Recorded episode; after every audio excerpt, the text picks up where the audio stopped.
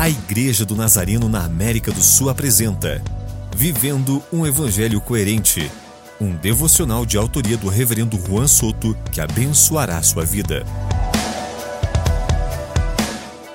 Mais uma vez, Tiago lembra seus leitores a responsabilidade que têm pelo que dizem.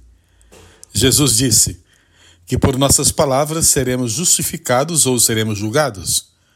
Errar é humano, somos filhos de Deus em nossa humanidade estamos sujeitos a cometer erros, mas a cada dia nos apresentamos diante de Deus para que Ele aperfeiçoe Sua obra em nossas vidas.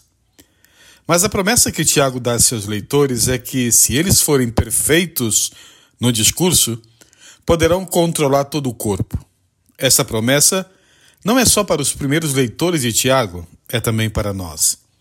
Isso exige não falar por falar, não falar bobagem, não cair em conversas incorretas, fofocas, imprudências. Provérbios diz que até o tolo, quando calado, é tido por sábio. Quem fala muito, erra muito. Aprendamos a fechar a boca. Peçamos a Deus que, pelo Espírito Santo, tenhamos domínio próprio sobre nosso modo de falar.